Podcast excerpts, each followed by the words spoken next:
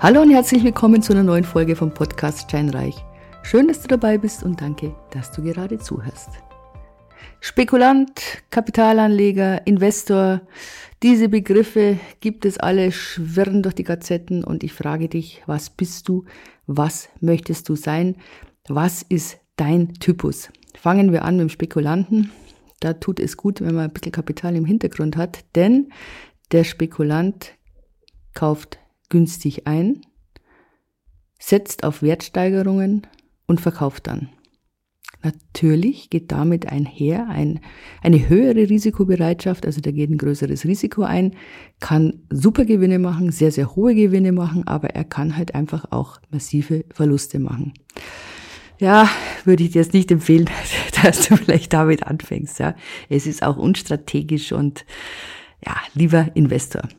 Genau, sind wir schon beim nächsten. Der Investor und dann eben der Kapitalanleger. Da haben wir zwei unterschiedliche Typen, die sich aber tatsächlich manchmal überschneiden und manchmal in manchen Sachen steckt auch beides drin. Im Prinzip musst du für dich selbst dann entscheiden, was dir entspricht. Und manchmal fängt man an als Kapitalanleger und man wird plötzlich zum Investor, weil man so Lust darauf bekommt, mit Immobilien, ja, ähm, zu wirtschaften, mit Immobilien Geschäfte zu machen. Schauen wir uns doch einfach mal diese Unterschiede anhand von ein paar Sachen mal an. Also fangen wir an mit dem Kapitaleinsatz, denn das ist da tatsächlich, steckt ja im Namen Kapitalanleger drin. Ich habe schon immer gesagt, Mensch, schau, dass du 20 Prozent der Summe, der Kaufsumme aufbringst plus die Nebenkosten.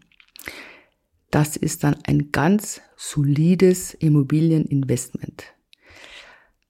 Das machen auch die meisten. Manche legen auch noch mehr an, denn sie möchten ihr Kapital sicher verwahrt wissen und inflationsgeschützt verwahrt wissen.